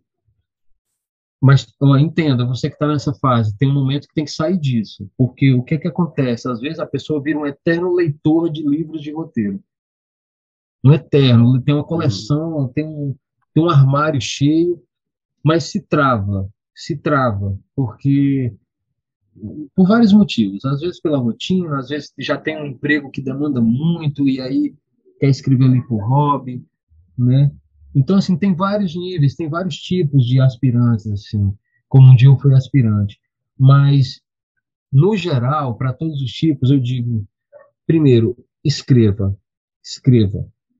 Pegue, pegue um roteiro, pegue um filme que você gosta. Tá? Eu amo esse filme. Tenta achar um roteiro. Tudo bem, às vezes a gente tem um problema de não conseguir achar os roteiros em português, né? Tem esse, tem esse detalhe. Mas então pega um filme nacional, que você goste e leia. Ah, mas não tem o que eu gosto, nunca achei o roteiro. Então, ache qualquer roteiro, leia e depois assista o filme. Isso, primeiro, é um grande passo. Segundo, tente escrever né, naquele, naquela formatação e tudo mais. Tem ali um, uma coleçãozinha, tenta fazer assim, uma mini obra sua, dois, três curtas escritos, né? para depois se aventurar no longa. É, produzir, gente. Resumo: produza. Por quê? Porque no dia que você chega e fala: Olha, eu sei escrever, é, soube que está abrindo uma sala de roteiro, tal, tal e tal, tenho coisas escritas. É a primeira coisa, cara, que vão perguntar. Você escreve o quê? Tipo, qual gênero? Né? Que é uma coisa que perguntam muito. Né? É, e aí você vai ter o seu trabalho ali. A pessoa, a Maria, por exemplo, antes dela fechar comigo, ela disse que viu Cabeça de Negro, mas ela quis ler o roteiro do Cabeça de Negro e quis ler o roteiro de um dos curtas que eu fiz, o Pode Me Chamar de Nadir. E eu mandei. Ou seja, vão te pedir coisas. Se você não tiver, fica muito difícil entrar na sala, né? Fica muito difícil, a menos que tenha aquela, aquela indicação, olha, fulano escreve muito bem, aquele famoso roteirista que nunca escreveu nada, né?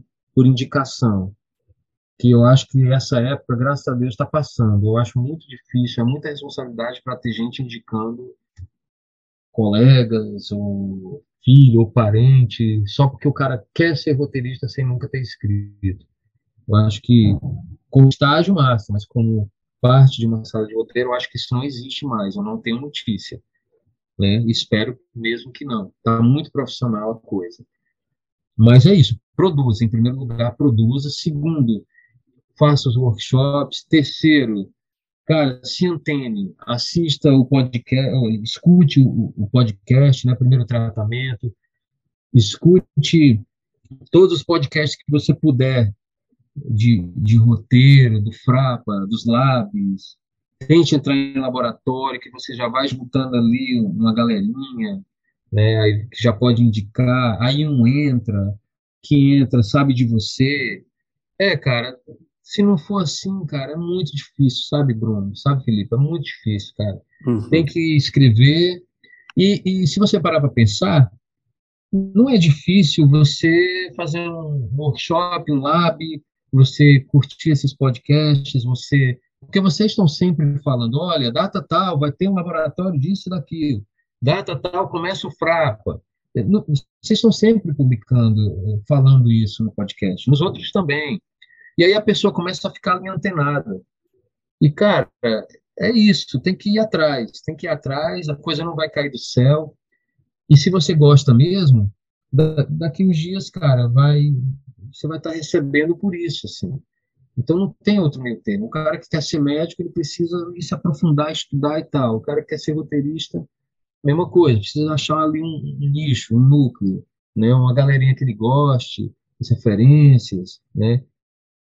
assistir filme, ler, ler ajuda demais ler, porque você, pô, você tá lendo, ah, foi assim que, que esse roteirista tal resolveu essa situação que eu não saberia resolver. É assim que ele escreve. Né? Então, então isso ajuda demais. Perfeito, deu ótimas dicas, cara. Para encerrar, vamos lá, né, com o bloco final, né, as mesmas perguntas que a gente faz para todo mundo, beleza? Beleza. É, vamos lá. Qual é o melhor roteiro que você já escreveu, na sua opinião? Pode ter sido produzido, pode não ter sido produzido, pode ser qualquer formato, pode ser um, um episódio, uma série, uma série, um longo, um curto, vale tudo. O melhor roteiro que eu já escrevi foi o episódio 2 de Rota 66. Alguém vai falar, e o Cabeça de Negro? Não, eu costumo dizer que o melhor foi sempre o último, foi sempre porque claro. o último eu tô mais amadurecido, né? O Cabeça de Negro foi maravilhoso, assim, mas no, no segundo episódio do Rota, que, eu, que foi, assim, praticamente, assim, boa parte, né, que, que eu escrevi, eu já tinha aprendido, eu já já estava mais maduro do que muitas situações no Cabeça de Negro, né? Assim, o meu xodó é o Cabeça de Negro, mas o melhor o meu melhor trabalho foi esse episódio do Rota. Eu espero que seja só daí para cima, né? Qual é o pior roteiro que você já escreveu? Vale tudo também, pode não ter sido produzido. O pior roteiro que eu escrevi, velho, foi de um curta é, que eu produzi, eu produzi como tese, né, desse mestrado é, se chama Porto de Jangadas. Muita gente gosta do filme hoje, mas, cara, foi o pior roteiro, assim, disparado, velho. Eu não gosto, cara, eu não gosto de jeito nenhum. O tema é maravilhoso, né? Mas o jeito que eu escrevi não rolou. Eu escrevi em 2006. Eu escrevi esse roteiro em 2006. E não rolou, cara. Não, não, não bateu. E em 2009 eu escrevi um roteiro maravilhoso de um curta chamado Pode Me Chamar de Nadir, por conta dessa, dessa desgraça que foi esse roteiro de 2006. Então, assim, há males que vem para o bem, né? Tem isso. E, Del, o que, que você assistiu? Pode ser nacional, estrangeiro, pode ser série, pode ser filme, pode ser curta, pode ser qualquer formato que você, quando terminou, pensou, pô, eu queria ter escrito isso. Eita, pau. Caraca, é porque tem que ser só uma resposta. Porque pode ser caso... mais de uma resposta, pode ser mais de uma resposta. A gente dá essa colher de chá. Ah, pode? Ó, Queen and Slim. Não sei se vocês já viram, assistam, tá lá na Netflix esse filme. Qual é? Desculpa nome. Queen Slim? Queen and Slim. Queen hum. é, é de um, ele é muito Bonnie and Clyde. Só que ele é de 2019. Com né? Daniel Kaluuya, tô vendo? Exatamente, Daniel Kaluuya. É, ele foi escrito pela Lena White, que também é roteirista do Master of None. Claro, claro. Sim, sim. Então, Queen Slim, cara, eu assisti esse filme semana passada, semana retrasada. Eu... Ela é roteirista e ela é atriz também, né, do Master of. É, ela exatamente. É dele, né? Exato, exato. Não é assim é, eu morei em Ohio, lá onde o filme, o começo do filme acontece, que ele é um road movie, saca? É, eu morei lá e eu sei, bicho, o que o cara sentiu ali, porque também eu fui abordado da mesma forma lá por um policial é, branco, com arma na cabeça, bicho, cara, é, isso é só, isso não é spoiler, porque isso é, tá na sinopse, isso é o comecinho do filme. O filme começa assim. É, eu não terminaria o filme da, daquela forma. Eu não terminaria. Não vou dizer que de que forma para não dar spoiler, mas eu não terminaria daquela forma. O meu término seria um pouco mais up. Mas eu adoraria ter dirigido esse filme, cara. E um nacional, uma série brasileira que eu adoraria ter dirigido. É... Coisa mais linda. Adoraria ter dirigido. Caralho, que surpresa. É, para você ver, né, cara? Adoraria ter. Para você ver, cara. Eu gosto muito de thriller, mas esse tipo de drama histórico envolvendo a bossa nova, a nossa cultura. É, bicho, eu também sou apaixonado, adoraria ter dirigido. São dois, duas obras muito diferentes, Queen and Slim, e muito diferente é, o, o, Coisa Mais Linda, muito diferente, né? Mas para você ter ideia das coisas que eu gosto, né? E aí uma terceira para fechar, mas aí também já é demais, né, cara? Isso daí também já é, pô, Del, desce daí, velho. É, todos os homens do todos os homens do presidente, é, do Pacula. Porque eu amo filmes de conspiração política, cara. Aquele suspense, essas conspirações, né? Outro dia eu tava falando com o Rodrigo Teixeira que, cara, o Beckett com David Washington, que ele produziu. Que filmaço, velho, também. É, tá na Netflix também. Eu acho que é do ano passado, ou é desse ano. Beckett. Que filmaço. De, é, é, produzido pelo Rodrigo Teixeira, mas é um filme americano, né? Então são esses quatro aí, vai. Beckett, Todos os Homens do Presidente, Queen Slim, que coisa mais linda. Olha a diferença, bicho. Yeah. Tem até umas dicas aqui que eu já deixei anotado para ver. Oh, pois é. Agora, assim, terror, não me chame, cara. Não, não sou bom, não, não sei. O terror slasher, né? Me perdoe quem ama, eu sei que tem uma galera que ama, que, pô, adora. Eu não consigo, velho, não consigo, bicho, não dá.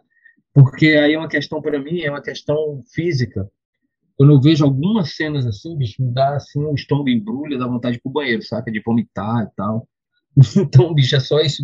Não me chamem assim pra sala de roteiro de terror slasher. Tô fora, brother. Digo logo. eu não saberia produzir, bicho. Eu não saberia produzir roteiro, assim, escrever. Eu não saberia. Tudo bem, né? Você tá na merda, precisando de grana. Nem assim eu conseguiria, bicho. Eu tô sendo muito sincero, cara. Porque não sairia bom mas assim é uma exceção. Gêneros exceções, né? Até pornô eu escrevo. Pode mandar. e Del, para encerrar, cara, fala quanto você se sentir à vontade. Qual é o projeto que pessoal seu que está no topo da sua lista de desejos que você gostaria muito de realizar algum dia? Pode ser mais vago na resposta, tá? Existe não, não, esse não. projeto? Existe, está na agulha. É, eu já passei num edital aqui, agora preciso complementar a renda, né? Porque eu fiz o Cabeça de Negro com um milhão, mas batendo imposto, com tudo, deu um pouquinho menos de um milhão. E eu ganhei agora recentemente um edital, eu estou com um milhão para fazer esse próximo, mas, cara, um, um milhão em 2018 era uma coisa, um milhão em 2022 é outra, né? Então, assim, eu preciso, eu acho que de outro milhão, acho que com dois milhões dá para fazer esse próximo filme. É, e ele já existe, ele se chama Os Olhos do Mar, ele existe assim quanto roteiro, né? Eu estou indo para o BR Lab agora em novembro com ele, é, e eu estou aí atrás de coprodução, saca? É, ele tem um potencial de internacionalização muito forte, porque ele é um filme contemporâneo, se passa todos os dias de hoje, mas ele tem uma relação muito forte com a vinda do Orson Welles para Fortaleza em 1942, quando ele morou aqui por quatro meses. Né? Tem, então tem, não tem flashback, mas tem arquivos, material de hum. arquivos, tá? Mas é uma ficção, é uma ficção. É, a premissa é a seguinte: é uma surfista é, daqui de Fortaleza, da área do Titãzinho, que é uma área periférica, litorânea, já revelou vários campeões mundiais de surf e tal. Uma surfista, ela também ela, ela vive de entrega, de delivery, e ela acha, ela sofre um acidente, tentando bater meta ali de entrega do iFood, pá, e ela sofre um acidente no canteiro de obra, que está tendo a gentrificação lá no bairro, e nesse acidente ela acha um visor, que ela não faz a menor ideia do que, que é. Só tem escrito lá, assim, é, é, é, tem lá, talhado lá no visor, tem um número de série, uma bandeirinha americana e o nome RKO, a letra, as iniciais RKO. Ela não faz ideia do que seja, isso aí é só o começo, eu também não vou dar spoiler. Mas pertenceu ao Orson Welles esse, essa ferramenta. Então tem todo um suspense aí que rola, uma aventura que rola. Então é suspense, aventura e drama, assim. Então eu já estou atrás de, da segunda parte, de complementar essa grana. E eu estou sonhando com o William Dafoe para fazer uma ponta nesse filme, porque tem um gringo que vem atrás, de, né, um colecionador que vem atrás. E assim é um sonho, né? Mas sonhar ninguém para mas a gente está aqui tentando complementar a, a, o orçamento necessário para fazer esse filme. Mas a gente quer rodar daqui a mais ou menos um ano, né? Que não tem muita chuva nessa época do ano em Fortaleza e, e o vento, a ventania costumeira da cidade costuma baixar mais. Então é ideal para filmar em praia, assim. Então esse é o projeto dos sonhos que está tá sendo trabalhado nesse momento. O roteiro está na quinta, no quinto tratamento está com 91 páginas. Consegui reduzir aí, estava em 110, eu consegui reduzir para 91. Tá um formato assim que eu estou gostando, sabe? Tá bem enxuto. E aí no BR Lab a galera vai destroçar ele, né? Vai dizer o que, que funciona, o que, que não funciona, consultoria, workshop, é. pá. Sim. E aí é muito importante, agora é o momento de ouvir. Então é isso, assim, que eu estou trabalhando no momento. Porra, Del, demais, cara. Que projeto foda. É, tomara que role, role bem aí. Estamos torcendo e obrigado por falar com a gente, cara. Que papo foda também, foi demais. Pô, eu que agradeço, cara. E, e assim, eu tô, eu também tô com dois convites para salas de roteiro. Ainda não fechei nenhum, mas tá rolando. Eu acho que 2023 vai ser um ano bacana de produção, tanto de roteiro quanto de direção. Vai ser bacana. Obrigado Pô, pelo convite, gente. Porra, valeu demais, Del. Prazerzão. Volte sempre.